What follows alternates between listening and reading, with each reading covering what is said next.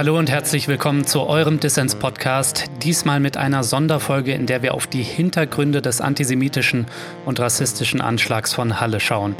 Zu Gast ist die Rechtsextremismus-Expertin Heike Kleffner. Mit ihr spreche ich unter anderem über die Ideologie des Terroristen, was dran ist an der Einzeltäterthese und die Rolle der AfD. Mein Name ist Lukas Ondreka. Viel Spaß mit Dissens.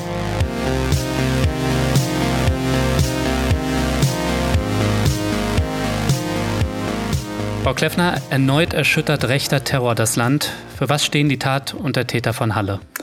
Die Tat und der Täter von Halle stehen für einen mörderischen Antisemitismus und einen mörderischen Rassismus.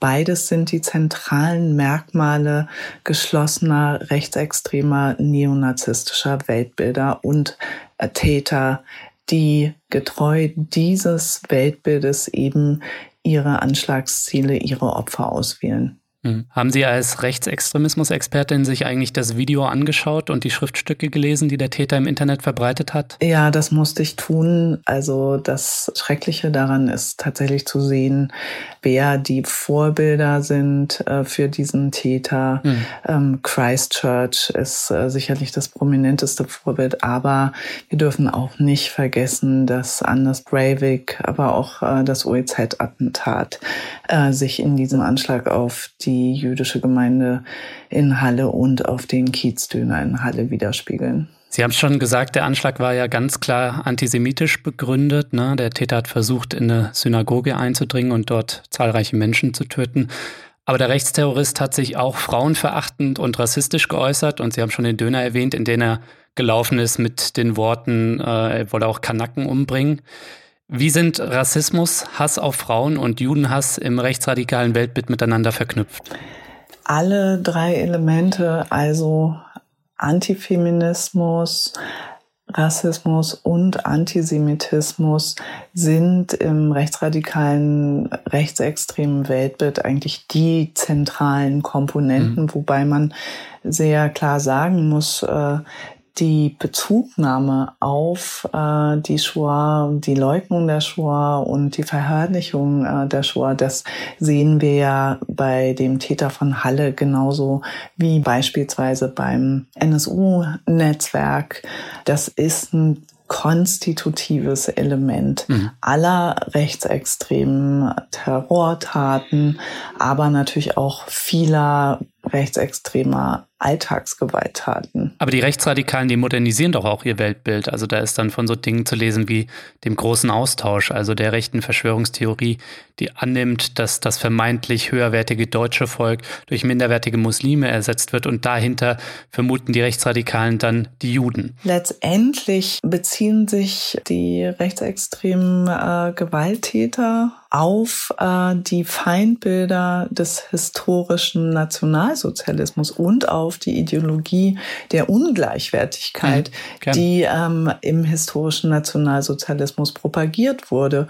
Und das, was wir dort sehen, ist eben, dass bestimmten Gruppen, insbesondere Jüdinnen und Juden, einerseits eine ähm, Macht zugeschrieben wird in äh, der Vorstellung der großen jüdischen Weltverschwörung eben als die Drahtzieher für ein kosmopolitisches, internationalistisches Gesellschaftsmodell stehen. Mhm. Ja. Und andererseits eben sie als die anderen markiert werden und damit zur Zielscheibe gemacht werden. Und das, was ähm, jetzt in Manifesten rechten Terrors eben mit dem großen Austausch bezeichnet wird, ja, also die Tatsache, dass eben eine vermeintlich ethnisch homogene Volksgemeinschaft, ja, wir reden ja in dem Weltbild äh, der extremen Rechten existiert ja keine Gesellschaft mhm. und schon gar nicht eine demokratische Gesellschaft als äh, ein Idealbild, sondern tatsächlich eine homogene weiße Volksgemeinschaft, die da konstruiert wird. Und äh, da sehen wir auf Seiten der extremen Rechten eben ganz unterschiedliche Spielarten, die aber letztendlich, ja, also sei es Ethnopluralismus, Europa der Völker etc. etc., die aber letztendlich nur auf eines hinauslaufen, nämlich auf die Idee der sogenannten weißen Vorherrschaft, der White Supremacy. Und das dürfen wir nicht vergessen. Das, was rechten Terror leitet, ist die Idee, dass die sogenannte weiße Vorherrschaft, das White Supremacy, mit Gewalt durchgesetzt wird, durchgesetzt werden muss und dass dafür eben der große sogenannte Race War, also der Krieg um die Vorherrschaft der vermeintlich existierenden weißen Rasse mit Gewalt geführt werden darf.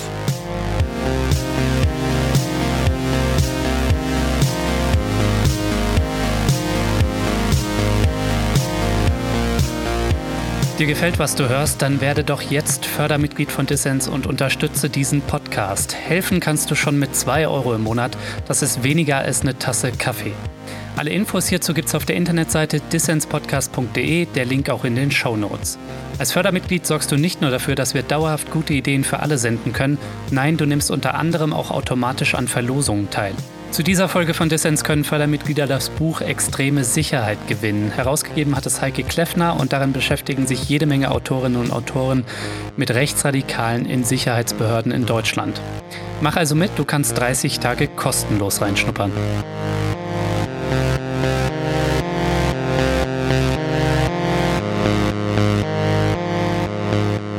Ihr hört den Dissens-Podcast. Zu Gast ist die Rechtsextremismus-Expertin Heike Kleffner. Welche Rolle spielt denn, Frau Kleffner, in Ihren Augen die AfD in der Verbreitung von solchen Verschwörungstheorien, aber auch rechtsradikalen Ideologien? Und welche Rolle spielen so Figuren wie der AfD-Rechtsaußen Björn Höcke? Naja, es ist ja völlig unstrittig, dass wir schon vor der AfD eine Normalisierung von extrem rechten, rassistischen, Aussagen, ähm, Weltbildern erlebt haben. Und die AfD hat meiner Ansicht nach mit beigetragen, gemeinsam mit Pegida, zu einem Klima des Hasses, in dem mhm. alle, die als anders als Minderheiten markiert sind, eben am Ende für vogelfrei erklärt werden. Mhm. Also wenn wir uns die Äußerungen von AfD-Politikern und Politikerinnen angucken, die explizit frauenverachtend, rassistisch und die Bedeutung der Shoah entweder relativieren oder gar ganz negieren.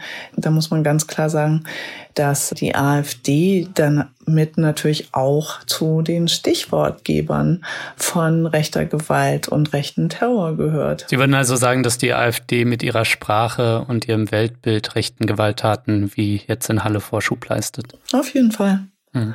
Und sie ähm, leistet vor allen Dingen eine Normalisierung von äh, Gewalt und äh, rechten Terror und auch Antisemitismus Vorschub. Und wenn wir auf den AfD-Rechtsaußen Björn Höcke schauen, der ja jetzt auch äh, Faschist äh, gerichtlich bestätigt genannt werden darf, der argumentiert ja auch explizit verschwörungstheoretisch rechtsradikal mm. mit dem großen Austausch und dann dementsprechend genau. strukturell auch antisemitisch.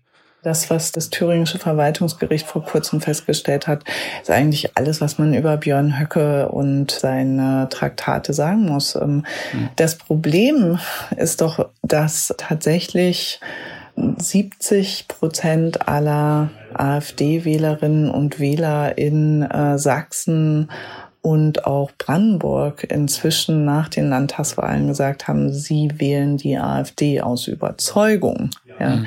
Und das ist der Resonanzboden und das gesellschaftliche Umfeld, in dem sich Täter und auch Täterinnen wie beispielsweise im Fall von Halle eben bewegen. Mhm. Jetzt erleben wir, wie Innenminister Horst Seehofer mehr Überwachung fordert, um gegen rechten Terror von solchen ja isoliert und sich im Internet radikalisierenden Einzeltätern, um dagegen vorzugehen.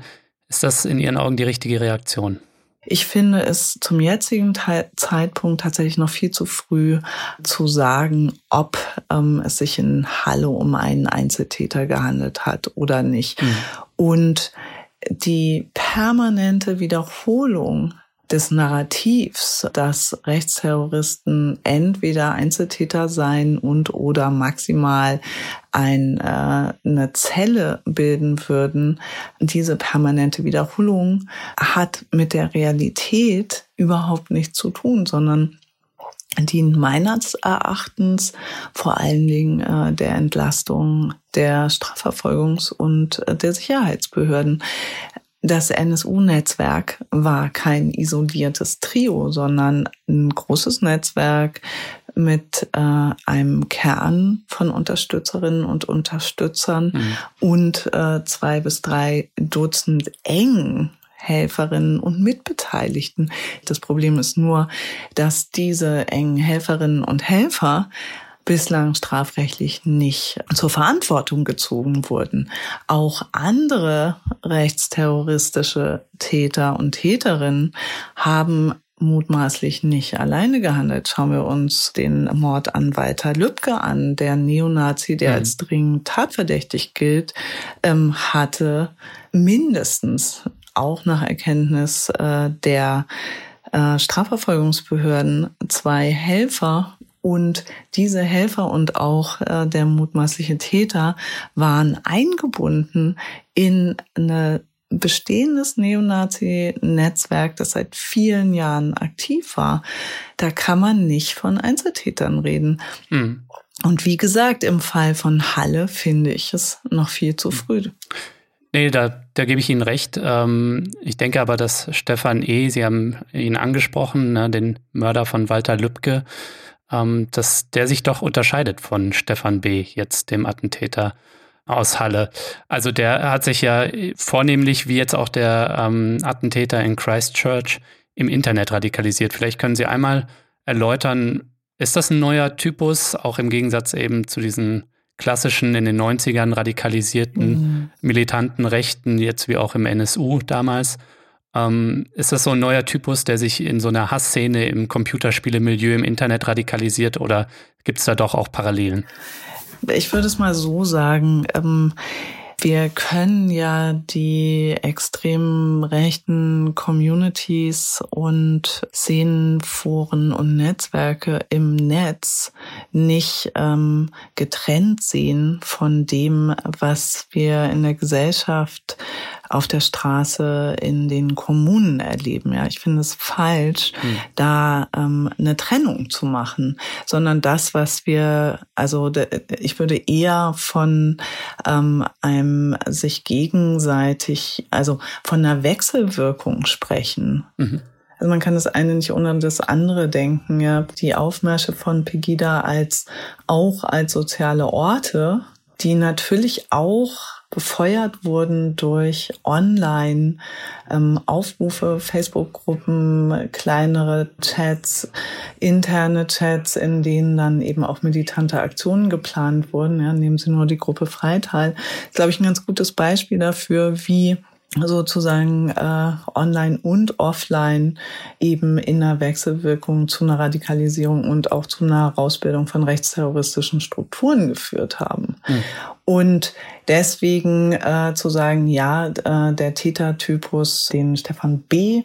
repräsentiert, der radikalisiert sich nur online. Ich glaube, das ist zu kurz gedacht.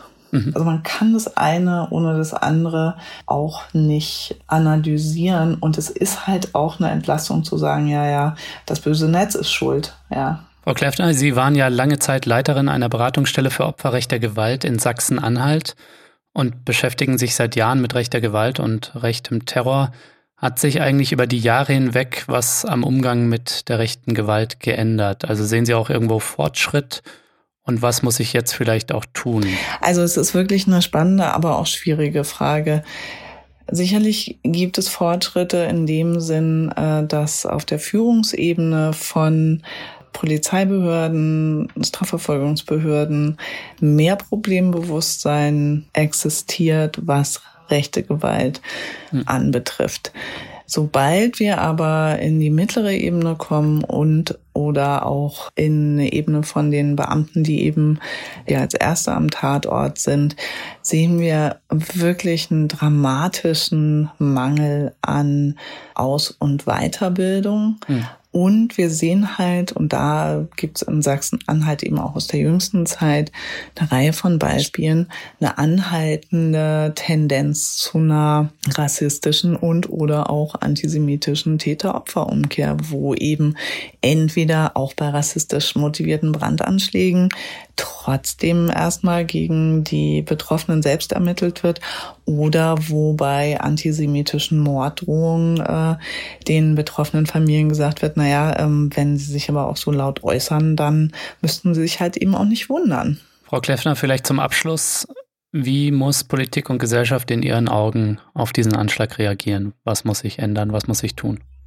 Was äh, sicherlich nicht hilft, ist nach mehr Verfassungsschutzstellen zu schreien. Wir wissen aus allen bisherigen Versuchen im NSU-Komplex Antworten auf die zentrale Frage zu finden, nämlich was wusste der Staat ähm, und wie viel Verantwortung tragen staatliche Behörden für Rechtsterrorismus, dass die Verfassungsschutzbehörden diejenigen sind, deren Mitverantwortung im NSU-Kontext und auch bei anderen rechtsterroristischen Taten am allerwenigsten vollständig ausgeleuchtet worden ist.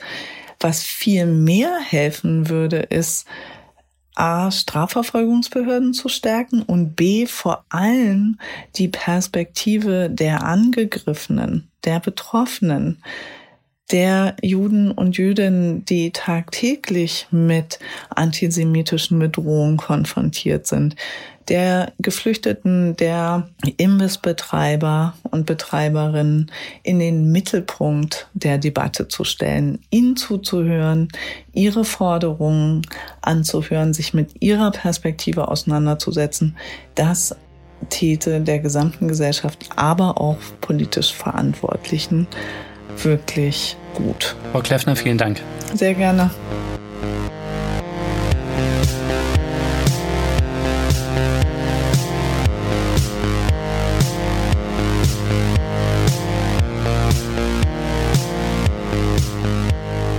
Das war der Dissens-Podcast für diese Woche. Schön, dass ihr dabei wart. Zu Gast war die Rechtsextremismus-Expertin Heike Kleffner.